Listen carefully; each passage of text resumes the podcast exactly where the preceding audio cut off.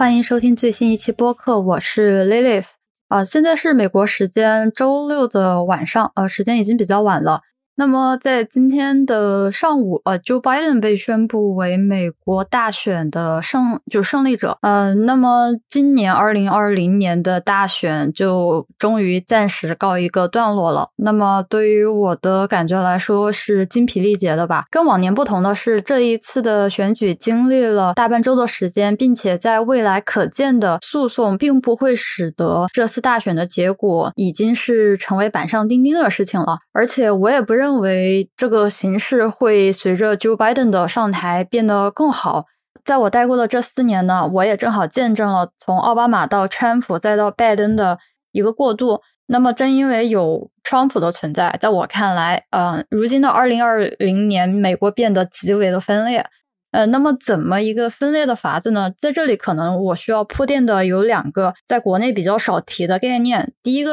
是意识形态，叫做 ideology；第二个叫做政治光谱，就是 political spectrum。在美国的政治里面，常提的是有民主党，也就是所谓的认为更加偏 liberal、偏自由的一派，它通常是用蓝色来代表民主党；而与之相对的呢是共和党，它通常是用红色来替代，呃，常常被认为是比较保守的一派。所以最肤浅的概念就是，民主党是偏自由的，共和党是偏保守的。这两个党派呢，通常就会就着比如说枪支、医疗保险、堕胎、移民等等这些议题来有着不同的意见，处处针锋相对。这个意识形态呢，就是相当于每个人的第二个身份，它代表了这个人是如何为人处事，他如何去看待这些社会现象，是如何去对生活中的事情做出判决的。举个例子的话，比如说同性恋婚姻。嗯，比如说，我可以认为这个事情跟我没有关系，我也就可以不关心，对吧？我也不赞成，也不反对。呃，但是我也可以认为说这个事情不应该存在，因为呃，我的宗教信仰上面不允许有同性恋婚姻。还有的人呢，比如说，我也可以说，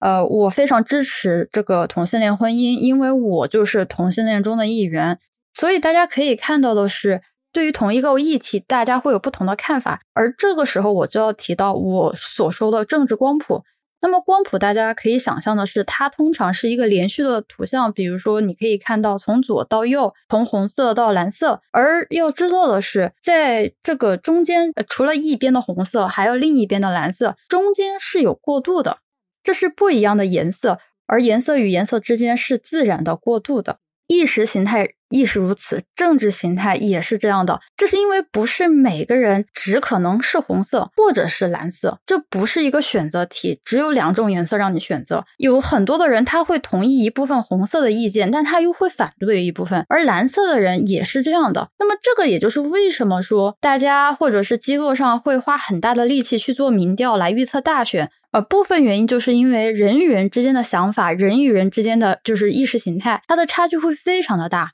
我们又很难通过某一个标准来将他们非常明确的区分开来进行统计。而随着川普的上台呢，这种光谱的连续性就不存在了，它的到来使得美国变得更加的分裂，就相当于把美国撕裂成了两个完全不能够共存、完全。分离的部分，现在比较担心的是，这种负面影响，哪怕是他下台之后，美国仍然会要面临这个问题，在很长的一段时间里面，他所做的是以川普为中心，他做的任何决定都是正确的，而不同意他的或者是反对他的都是错误的。你要知道的是，我们在生活当中也会见到这样的人，但不同的是，他是作为美国的领导人，领导着这个世界上最有势力的国家之一。他的一言一行，他的这种极端的思维是会被放大，并且时时刻刻去影响到他的民众的。有人可能会问到说，为什么这种比较极端啊，这种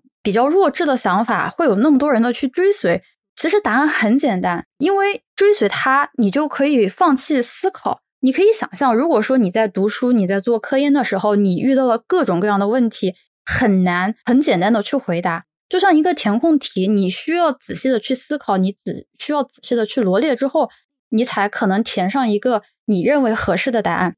但是如果说把这个问题简化成为了一个选择题，就 A、B、C、D，那么一你至少猜可以猜一个出来，或者说你可能通过计算算到一个比较接近的结果，然后你选择一个你认为最正确的。那么我如果说我们再把这个问题再简单一点呢？那就是你的导师告诉你这道题，选择题选 C，你很有可能就不会经过太多的思考就直接就选择了，因为嗯他是你的导师，他告诉了你选 C，然后那你就会去选。而川普做的事情就是如此，因为他有着总统的这个身份上带给他的一个威信，而川普对他的支持者就只会告诉他们一个选项，他说什么都是对的。而这个事情呢，显然站在一个局外人的角度来看是不合适的。而我们想着这种的话又该如何去纠正呢？呃，如果在常规情况下，一个通情达理的人，呃，还能够正常交流下去的话，你肯定就是说跟他聊一聊，哎，怎么怎么样，怎么怎么样，呃，我们觉得这样不合适，怎么怎么样，有意见上的交流。他这个人是一个比较极端的人，导致你用这种常规温和派的办法是没有办法解决的，所以不得不被迫使用以暴制暴的思路，也就是所谓的用魔法来打败魔法。在这样的一个场景下，就是被迫使用这种以暴制暴的手段，导致这种分裂变得更加的严重。因为我想纠正这个错误的话，我只能用同样的错误的方式去纠正。我之所以想说到这个，是因为 Nature 就是自然。杂志就是大家经常说的发的《Nature Science》里面的《Nature》杂志，在最近三个月，几乎每一次他都会发文章骂 Trump，他甚至是非常罕见的发发文章公开支持拜登，就是说 We endorse Biden as our next president。说实话，那篇文章让我真的很失望，也让我很难过，因为它是一个科学杂志，它要做的事情是如何把科学。把真正的研究，把 research，把这些各种各样的就是科学上的知识带给他的读者，而政治这个东西一旦沾上之后，这个事情会变得格外的复杂，而且它会失去它的一个客观性，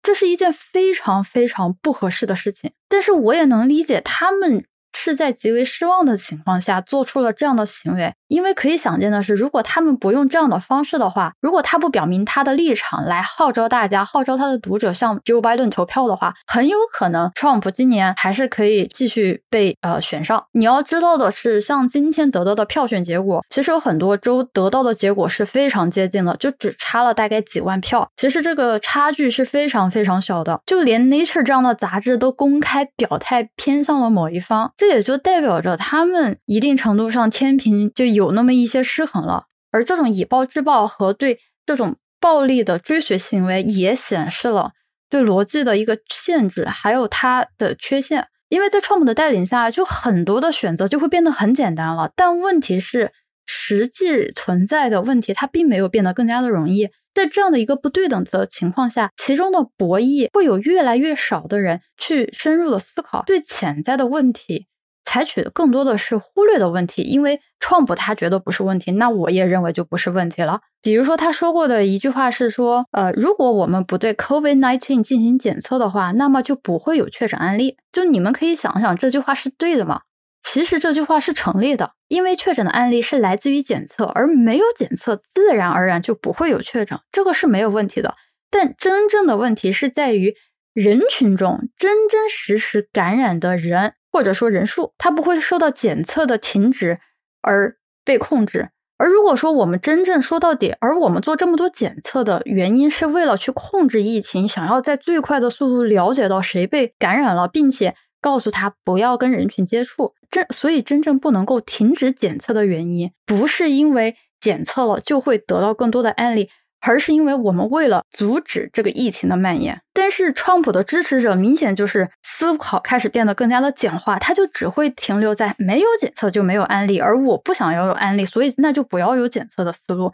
其实这就是诡辩，而且很不幸的，这个诡辩呢还是一个国家的领导人。那么说，Trump 的事情他会太过遥远的话，其实可以映射到的另外一件事情，那就是粉圈的文化和个人崇拜。因为国内最近对粉圈这些的新闻报道还是有挺多的，有那么一点点类似的感觉，就是说我只要觉得这个人是对的，就是说只要我崇拜的这个偶像他说什么那就是什么，他不喜欢的或者是什么对他不好的，那就应该被消灭掉。比如说肖战跟 A O 三之间的争论就是这个样子的。就我以为我以前对偶像的评判标准是，比如说他歌唱的好不好啊，他舞跳的好不好啊，呃，可能他的品行方面我真的还不是在意，跟看美国的总统候选人也是一样的。如果我是国民的话，我会在意的是他的治国方针是怎么样的，他如何带领国民走向更好的生活，他如何去处置外交，他如何去处置一些争议议题。然而，在今年的总统候选人辩论上，从头到尾就是人身攻击，从头到尾就是谩骂。没有任何实质性的议题上的讨论，也没有任何听到关于这个国家的未来应该是怎么打算的。这就是那种粉圈文化带来的极端性。他一切的一切，他只关于这个人。就像今年很多人投拜登，不是因为拜登好，而是因为我想把 Trump 给投出去，就 vote him out。这个跟他做的什么事，跟他的想法就已经没有关系了，就开始疯狂的。肆意的画上了等号，比如说，呃，肖战，如果我说了一句肖战不好看，那么我就是在针对肖战，那么我就是网络上的黑子，我的人品就有问题，我在迫害人家等等。而 Trump 就是，如果我是 Trump 的支持者，那么我一定就是把中国看成了敌人，那么我一定不会去相信 pandemic，就不会去相信这个疫情的发生，而我也会认为。所有喊出 Black Lives Matter 的人，那都是社会上的危害分子。这是我在 Trump supporter 上面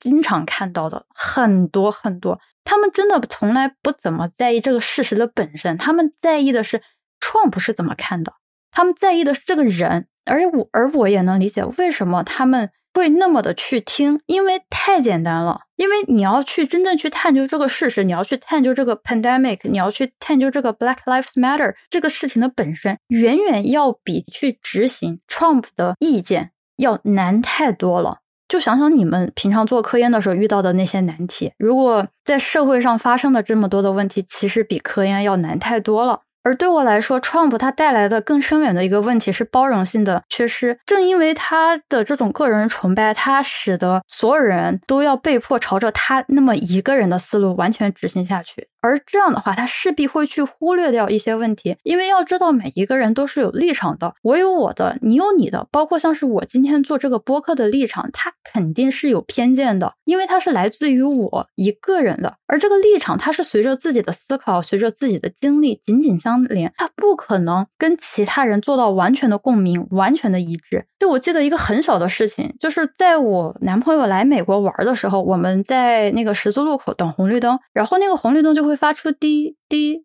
滴的声音，然后等到绿灯的时候，那个声音就变成滴滴滴滴，就频率变得更加更快了。我男朋友就很疑惑，他当时那个红绿灯为什么会发出声音？大家可以猜一下，那个声音其实是为了视力障碍的人设计的，因为当他们听到这个声音的时候，他们就可以知道，哎，绿灯了，可以往前走。那么对于像是我视力正常的人来讲，我当然不需要，对吧？我眼睛一看我就知道，哎，绿灯了。但是我不需要的话，就代表没有人需要这个东西吗？显然不是。就像我做教程一样，如果我抱着说我都会这些了，你为什么不会的态度，我相信不会有多少人会来看我的视频的。但是我想到说，虽然我懂了，但是并不代表所有人都懂了。那么我确实要去考虑别人。尤其是这种不懂的人，他们是怎么去想的？他们有什么样的难关，我可以帮助去克服的？这样的一些立场，对吧？大家可以看到的，它是一个多维度的，他一个人的想法，他一个人的立场是不完整的。这也就是为什么我们需要包容性，需要去考虑到每一个人的声音，而且这个立场它不一定会是自相融洽的。就比如说，我作为一个非美国人，就是一个外国人，我可能以后毕业。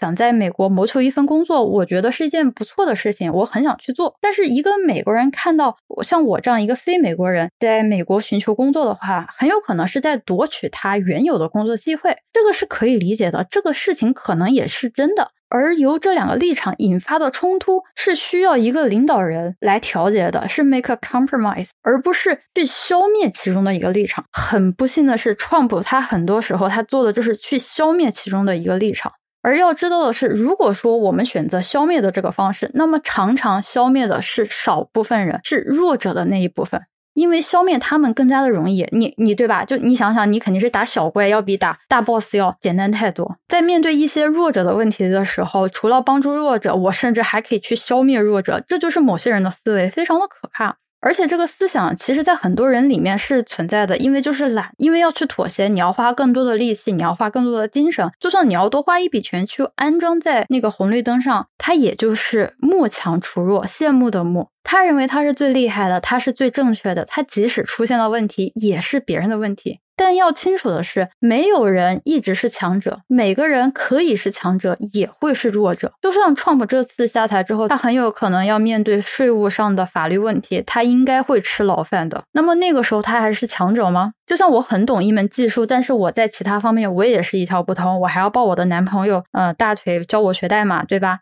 在意弱者的这一方面，是因为我是弱者。而且我知道的是，每一个人在某一个时间段，在某一个情况下，他会是弱者。而我希望在当我是弱者的时候，有人能够看到我的难处，并且予以帮助。所以我在能够帮助其他的人的时候，我也会想到去帮助，而不是说。你怎么那么弱？同时呢，要知道的是，不同的立场其实是可以得到同一个决定的。但是同一个决定不代表有着同样的立场。比如说，很多人就很好奇，为什么有那么多支持川普的人？你们要知道，虽然新闻报道的是拜登是有史以来获得选票最多的美国总统候选人，你要知道的是，特朗普是第二。因为今年投票的人数实在是太多了，支持川普的人有些是有些人是真的觉得他很厉害，尤其是在经济方面能够帮助一些人能够就是从贫穷，尤其是蓝领那些人，使他们的生活变加变得更加的富足，哪怕是通过驱逐移民的方式来进行的。有的人他就是不喜欢中国，呃，因为比如说中国的发展，然后还有中国的一些呃外交手段，使得他们国家的利益受到了损害。比如说印度就是非常支持 Trump 的，当然还有一些是受过 Trump 的帮助，所以说他们要去支持 Trump，这个也是一个很简单的事情，对吧？那么我能说这个些所有支持 Trump 的人都是有问题的吗？当然不是。很多时候，你哪怕只是看到了一个现象，说这个人是支持 Trump 的，我难道就能说这个人一定品行有问题吗？其实真的不是这样的。当我意识到这个点的时候，我对很多人的看法，我其实可能就释怀了很多，就我不会变得特别的激烈，我也试图避免自己去变得那么的极端化，就像是用魔法去打败魔法，那我自己也成了魔法师了。当然，很多人。会看到这种新闻大选的轰击，尤其是在微博上面，天天基本上头条都有讲什么拜登又怎么样，嗯，Trump 又怎么样，很多人的反应就是关我屁事。其实呢，这个也是立场，非常正常。感觉这个事情离我非常的远。我在国内，他们当不当什么总统跟我有什么关系呢？对吧？他们喊 Black Lives Matter，这个跟我又有什么关系呢？其实这个都是立场，这个都是非常正常的事情。你要知道的是，每四年的总统选举不是美国真正每一个人都去投了票的。其实投票的比例一直大概都在百分之五十这个样子。如果我没记错的话，就是首先你在美国，你不一定能够投票。比如说像我这样的人，对吧？那么如果说你是美国公民的话，你可以去投票。而美国公民里面，大概也就只有百分之五十的人去投了票，所以你可以想见，有的人他不投票，可能是因为他没有条件，因为其实投票还是要门槛的，他要签字什么的，有些手续他不合格的话，你可能就没有办法投票，或者是你投的票是无效的。而还有的人就是属于我既不喜欢拜登，我也不喜欢 Trump，所以我谁都不投，就我就不投，这也是他的立场。在国内吃瓜的也是，有的人就是属于我听着很开心，或者说我听着。呃，美国这么水深火热的样子，我很开心，这也是立场，因为这就是美国的选举。但是对于我来说，我为什么还要关注这个选举呢？最直接的原因，这场选举直接关系到我什么时候能回家。毕竟川普在的话，我可能头发变白了，我都没有办法回家的。我真的不是在开玩笑。就我作为留学生，虽然我不能投票，但是我的立场绝对是，他有他在一天，留学生没有哪一天的生活是可以好过了的。其次，他对环境保护还有能源产业这一块的态度和政策，对我的研究课题极为的不友好啊！除了最基本的方定就是基金还有钱这一块，他会去削减以外。你要知道的是，在一七年的时候，美国有国家实验室差点因为他被关掉，因为他不给钱，因为他觉得 science is trash，你懂吗？就是他跟 COVID 的时候的言论是一模一样的。当然，还有更严重的事情是什么呢？我作为一张亚洲面孔，他的言论使得我